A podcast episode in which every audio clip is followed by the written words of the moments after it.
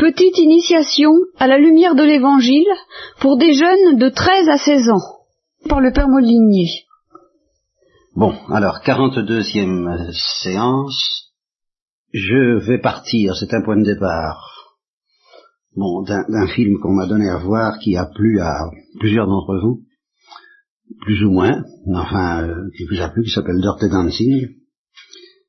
Et euh, c'est une occasion pour moi, je, ne tranche pas la question de savoir si c'est du rock ou pas, j'y connais rien. Euh, bon, vous avez été alerté sur ce que c'est que le rock avec les messages subliminaux. mon sujet, mon intention profonde n'est pas là. Je vais poser la question, rock ou pas rock, rock ou pas rock, est-ce que on peut, pour schématiser, euh, tranquillement aller à la messe le matin et puis euh, regarder des films comme euh, Dirty Dancing le soir ou, plus que ça le, aller dans les dans les dans les booms dans les dans la danse dans, dans le rock peut-être plus ou moins. Et je réponds oui. Et je réponds oui.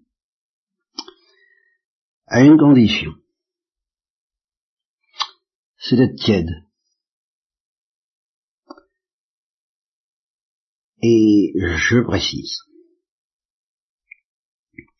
si vous ne cherchez pas trop l'extase,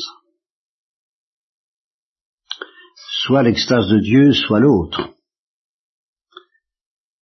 qu'on appelle alors s'éclater, s'éclater à un max, bien, planer, euh, chercher à franchir les limites, alors ça, évidemment, là, si on cherche à franchir les limites, euh, ça ne peut pas coller. On ne peut pas franchir les limites dans les deux sens. Il faut choisir dans quel sens on veut choisir les limites. J'ai connu un... Vous, êtes dans la génération qu'on appelle la génération bof, c'est-à-dire, d'une certaine manière, la génération tiède. Oh, un peu de ci, un peu de ça, pourquoi s'en faire, allons, euh, goûtons dès aujourd'hui les fleurs de la vie, euh, soyons plutôt baba cool que hard, un peu ce qu'était la spiritualité des hippies en mai 68. Et justement, à partir de mai 68, jusque, jusqu'encore en 75, et puis il y en a encore maintenant, mais moins, ben, il y avait deux sortes de, de, jeunes euh, qui voulaient rompre les digues de la morale ceci de la morale courante, de la morale conventionnelle, il y avait les durs, les hard, qui euh, voulaient à tout prix s'éclater en effet. Et je me souviens d'un jeune, il y a vingt ans, fils d'un grand chrétien, qui avait été élevé chez les jésuites, qui euh, avait fait la retraite de Chabeuil, que Joseph connaît, qui avait été emballé par la retraite de Chabeuil, et puis qui avait euh, tourné Kazakh, et qui, chez d'autres jésuites, un collège, s'était mis à se jeter à corps perdu dans ce qu'il appelle lui-même la, la trilogie du sexe, de l'alcool et de la drogue. Les perversions sexuelles, la perversion par l'alcool, la perversion par la drogue et la perversion par la musique, genre rock. Alors, évidemment, celui-là, il ne pouvait pas faire de détails. Il avait consterné sa famille. Il m'avait écrit une lettre blasphématoire où il était dit que le Christ était mort sur la croix comme un cochon, comme un porc. Il était déchaîné. Alors là, évidemment, il cherchait à sortir des limites de la condition humaine et il voulait l'extase à sa manière, il voulait planer, il voulait sortir de, il voulait, il voulait que ça craque. Et alors il n'aurait pas fallu lui parler d'aller à la messe le matin et puis euh, le soir euh, l'alcool, la, drogue et le sexe, parce qu'il voulait absolument aucun frein. Bien. Si euh, de l'autre côté, celles d'entre vous qu'on pourrait appeler, ou ceux ou celles d'entre vous qu'on pourrait appeler les petits filles modèles ou les bon, vont à la messe et communie avec le soupçon que, en fin de compte, c'est pour que petit à petit on en arrive à s'éclater un max. Aussi, dans l'autre sens, dans le sens de ce que j'ai dit au mois de juillet, je crois, cette année ou l'année dernière, je ne sais plus, à la Croix-sur-Meuse, quand j'ai dit que d'une certaine manière le christianisme était une religion du plaisir. Oui, le plaisir que donne l'Eucharistie, dont la liturgie dit ce pain contient tous les plaisirs possibles du monde. Alors si on pressent ça quand on communique, c'est pour recevoir un plaisir tel que, même du point de vue de l'intensité, du simple point de vue de l'intensité, aucune extase due à la drogue, au sexe ou à l'alcool ne pourra soutenir la comparaison en intensité avec l'extase que peut donner l'Eucharistie, et que donne à certains saints l'Eucharistie. Quand ils sont en extase pendant des heures, ça arrive. Alors, ils savent, eux, que, en effet, il y a un plaisir d'une intensité céleste qui dépasse tout ce que les ténèbres de l'enfer, que recherchent ceux, les pervertis de l'alcool, de la drogue et du sexe, peuvent connaître. Ils le savent. Et ils vivent pour ça. Alors pour eux, je peux dire que vraiment pour eux, la religion chrétienne est une religion du plaisir, oui. Mais pas n'importe quel plaisir. Ils savent bien, eux, très concrètement, qu'on ne peut pas aimer à la fois la musique de Bach et le rock. Ceux qui sont tièdes peuvent dire, oh, pourquoi pas? J'ai entendu les artistes euh, j'ai lu ça dans des, artistes qui disent, bah oui, j'aime la musique classique, et puis j'aime le rock, j'aime tout. Bon, bah ils sont tièdes. Ils ne, demandent pas à la musique l'extase que peut donner un peu la musique de Bach chez certains, qu'on peut pressentir déjà dans le visage de Roberto Benzi, quand il écoute du Bach pour la première fois. On sent qu'il est menacé par l'extase. Pas encore l'extase, bien sûr, mais tout de même, il y a, ça, ça rôde. Bon, ben, l'extase que peut, quelqu'un qui est menacé par l'extase du rock ne peut pas avoir le même visage. Alors si vous dites, moi je cherche pas l'extase, alors là, évidemment, ça peut s'arranger. Condition de rester très très très prudent avec le rock, avec le sexe, avec le flirt, avec l'alcool, avec la drogue, parce qu'il y a des drogues douces et des drogues dures, évitons les drogues dures, tâtons un peu des drogues douces, soyons très très prudents. Et puis très prudent aussi avec l'Eucharistie. Très prudent avec le Christ, très prudent avec, avec Jésus, très prudent avec la prière, n'allons pas trop loin, n'allons pas trop fort. Alors ça peut s'arranger. Et ça a un nom qui s'appelle la tiédeur. Au sujet de la tiédeur, euh, on peut se poser la question, qu'est-ce qui vaut mieux? Se lancer dans la perversion dans, la folie, dans le mal, dans les ténèbres, dans l'enfer, ou se maintenir dans la tiédeur? Eh bien, il y a une parole de l'Apocalypse qui est très frappante et qui semble donner une réponse inattendue à cette question. Elle semble dire, entre les deux, je vous conseille de choisir l'enfer. La folie et le mal. Cette parole est la suivante. Ah, si tu étais chaud ou froid mais tu n'es ni chaud ni froid. Parce que tu es tiède, et que tu es né ni chaud ni froid, je te vomirai de ma bouche. Alors vous êtes prévenus. Cette tièdeur qui permet d'arranger les affaires risque de, de blesser le cœur de Dieu d'une manière beaucoup plus profonde et beaucoup plus dangereuse que la folie qui se jette dans de, dans les extases de l'enfer, en gros. Et qui dit, moi, il me faut de l'infini. Il me faut de l'absolu, il me faut de la folie, il me faut, je, veux vivre, je veux vivre intensément. De quelle manière? Eh ben, on verra. Bon, ben, c'est un péché. Mais c'est un péché qui risque de déplaire moins à Dieu, de lui faire moins de mal, de le blesser moins profondément que la prudence de la tiédeur qui dit oh pas trop de bien, pas trop de mal, pas trop d'amour, pas trop de haine, pas trop d'orgueil, pas trop de rien. oui. Alors ça, je te vomirai de ma bouche. C'est pas moi qui l'ai dit, c'est Saint Jean dans l'Apocalypse. Alors, je terminerai parce que j'ai pas envie d'en dire plus. Je voudrais que vous réfléchissiez là-dessus parce que la tiédeur, c'est... Vous voyez, il y a deux sortes de tiédeur. Puisqu'on y. Il y a deux sortes de tiédeur. Il y a une tiédeur qui est un peu involontaire, j'espère que c'est la vôtre. Il consiste à dire, bah oui, je ferme pas la porte à l'amour de Dieu, mais euh, j'ai un peu la frousse, euh, je ne désire pas beaucoup, je suis pas trop pressé. Et là, c'est un peu mon problème de prédicateur depuis des mois et des mois que je vous connais, des, années. Comment faire moi-même Je suis tiède dans ce sens-là. Moi-même, je ne le connais pas assez. L'intensité de l'amour de Dieu, l'intensité de l'extase, je ne connais pas ça. Et euh, je, je dois en souffrir, c'est mon devoir. Je dois en gémir, je dois en demander pardon.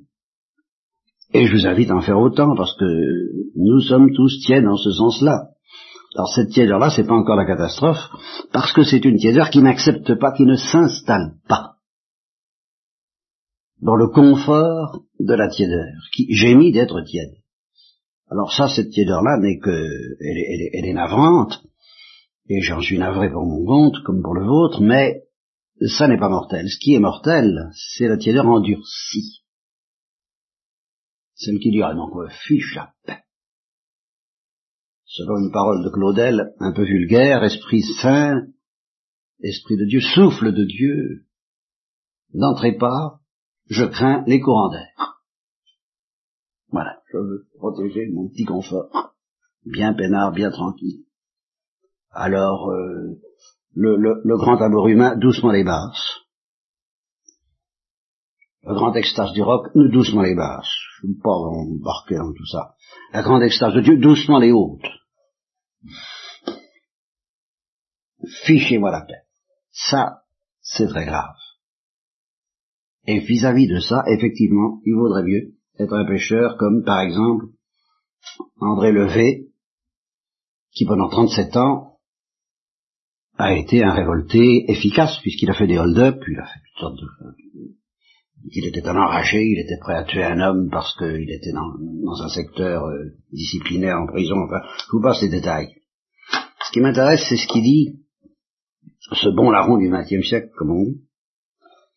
Il dit deux choses qui m'ont frappé.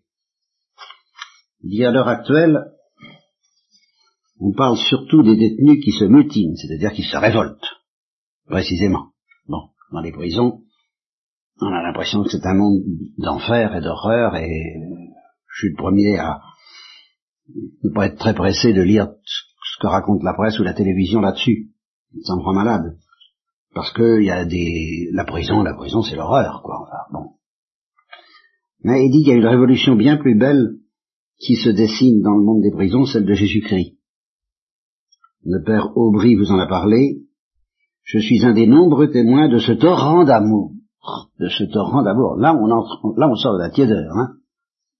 Je suis un des nombreux témoins de ce torrent d'amour que la grâce fait entrer dans ce monde de solitude et de misère humaine. Ah oui, peut-être que c'est ça qui vous manque, c'est un peu de solitude et un peu de misère humaine, peut-être que vous n'avez pas assez de solitude et pas assez de misère humaine, et moi aussi, ça c'est vrai, ça, ça ne favorise pas les grandes folies dans le mal, le froid, ou les grandes folies dans l'amour, nous allons y venir. Parce que tout même, quand il a découvert Jésus-Christ, il a découvert des choses pas très drôles. Il dit que j'ai compris que pendant 37 ans, j'avais été les plaies des mains, des pieds et du côté de Jésus-Christ. Il a compris ça dans sa prison par une apparition du Christ. Et il l'a vu. Puis après, il ne pouvait plus le voir. Il ne pouvait plus le voir parce que euh, pendant cinq heures, j'ai dû faire à genoux la marche à l'envers de tout le mal que j'avais fait, afin qu'il sorte de moi comme d'un trop mûr. J'aurais bien voulu relever la tête, j'aurais bien voulu le regarder, Jésus mais je ne pouvais plus. Je n'avais plus le droit. Je n'avais plus le droit de le regarder. Au début, il a pu le regarder. Mais au bout des cinq heures d'extase, d'extase qu'il a connu, Il ne pouvait plus le regarder parce que là, il a compris que pendant 37 ans, il l'avait crucifié. Alors il ne pouvait plus regarder cet être-là. Et alors, il ajoute une chose qui est très importante pour vous, pour moi.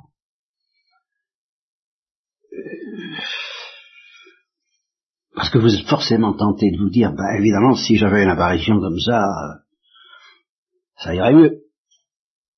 Il a de la chance, c'est un privilégié, il a fait le mal, et puis en, récompense, Jésus lui est apparu. Si Jésus m'apparaissait, ah, si Jésus m'apparaissait, ça changerait tout. Eh bien, voilà ce qu'il dit. Je voudrais ajouter un dernier mot. Plusieurs m'ont dit, tu es un privilégié d'avoir vu le Seigneur. Il répond ceci. Non. Je ne suis pas un privilégié. Parce que moi, il a fallu voir, il a fallu que je voie les marques des clous comme saint Thomas. Or, qu'est-ce que Jésus a dit à saint Thomas? Parce que tu as vu tu as cru.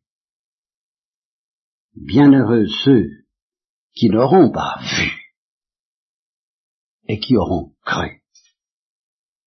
Et alors il ajoute, en vous regardant, en me regardant, nous tous qui n'avons pas vu, et à condition que nous essayons de croire, parce qu'il s'appelle croire sans tiédeur, c'est-à-dire qu'il faut choisir, vous êtes les privilégiés vous êtes les bienheureux. Si vous croyez ce que je crois après avoir vu, si vous le croyez comme je le crois maintenant sans avoir vu, vous êtes plus heureux que moi. Si vous êtes tiède malgré vous et en gémissant, comme je vous invite à le faire, vous êtes toujours plus heureux à condition de ne pas être tiède dans la foi. Faut pas croire les choses à moitié. Il faudrait que les choses de la foi deviennent pour vous plus réelles dans votre certitude que les choses qu'on voit.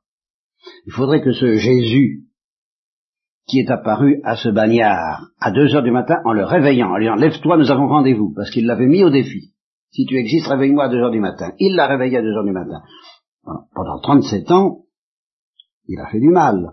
Pendant dix ou vingt ans, il a parlé avec un prêtre, le père Aubry, et euh, il a, il a lu l'évangile, c'était, on, lui avait tout interdit, puisqu'il était en, en, quartier spécial. On lui a laissé la Bible par tolérance. Alors il lisait l'évangile de temps en temps. la première chose qu'il a lu, c'est l'évangile de Cana. L'eau en vin. Bonne affaire. Alors il a lancé un défi à Jésus. Transforme mon eau en vin, il a fait tourner le robinet. Que dalle C'est lui qui dit. Et des choses comme ça, il y en a eu pendant des années. Dieu n'est pas venu tout de suite. Dieu s'est fait attendre. Et il a douté. Il a douté bien plus que vous, bien plus que moi, devant le, mal et l'horreur dont il avait une connaissance très précise. Il a dit, mais si Dieu existait, il n'aurait pas permis que je fasse tout ça. C'est pas vrai, ces histoires-là. 37 ans. Puis au bout de 37 ans, Dieu l'a pris au mot. Et alors là, ça n'a pas été des petites apparitions évanescentes, il a été réveillé, violemment, nous avons rendez-vous.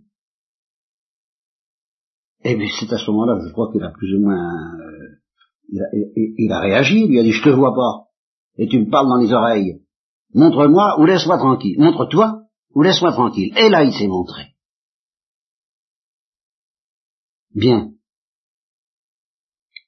Eh bien, euh, est-ce pas que par la foi, ce, Jésus-Christ Imaginez comment vous y croiriez si, vous, si ça vous arrivait, si, vous étiez réveillé à deux heures du matin, comme la petite euh, Catherine Labouret, une religieuse, c'est à Sainte-Vierge, c'est plutôt c'est son ange qui l'a réveillée à, à deux heures du matin pour lui dire à Sainte-Vierge t'attends. Là où, de la, la Marie miraculeuse, là où il y a le fauteuil, on ne le voit peut-être plus le fauteuil, on voit encore le fauteuil, on le voit, on ne touche plus ça. Bien, eh bien, euh, je l'ai touché, moi j'avais encore le privilège de le toucher, même sans plastique, parce qu'après il y a eu le plastique. Hein, bon. Eh bien, euh, si, si, ça vous arrivait, si ça m'arrivait, réveillé à deux heures du matin par un ange, par, allez descends, je t'attends, on descend, elle est là, dans un fauteuil, et, vous parle. Bon. Est-ce que vous croiriez le lendemain à l'existence de la Sainte Vierge? Ben oui, évidemment. Bon. Eh bien, il vous est donné, il vous, est, vous pouvez, si vous voulez, y croire autant que si vous l'aviez vu. Il suffit d'écouter la parole de Dieu, la parole de l'Église, la parole du prêtre que je suis. Et vous vous dites, oui, Jésus existe plus que vous, plus que moi. Et si vous lui faites le cadeau d'y croire sans le voir, et de le prendre au sérieux, à ce moment-là, votre tiédeur, vous la lui donnez en gémissant, ça change tout. Et à ce moment-là, vous savez, vous acceptez d'avance qu'il ne peut pas y avoir de mélange, comme dit Saint Paul, entre la lumière et les ténèbres. Qu'on ne peut pas chercher l'extase du côté de l'Eucharistie le matin et du côté du rock, de l'alcool, du flirt, du sexe, peut-être de la drogue, le soir. Vous saurez ça parce que vous aurez la foi. Que Jésus existe vraiment, que l'extase qu'il vous propose existe vraiment, que le plaisir qu'il vous propose existe vraiment. Et il vous dit, quel plaisir choisis-tu? Quel bonheur choisis-tu? Quel destin choisis-tu? À ce moment-là, votre choix sera fait parce que, parce que vous croirez.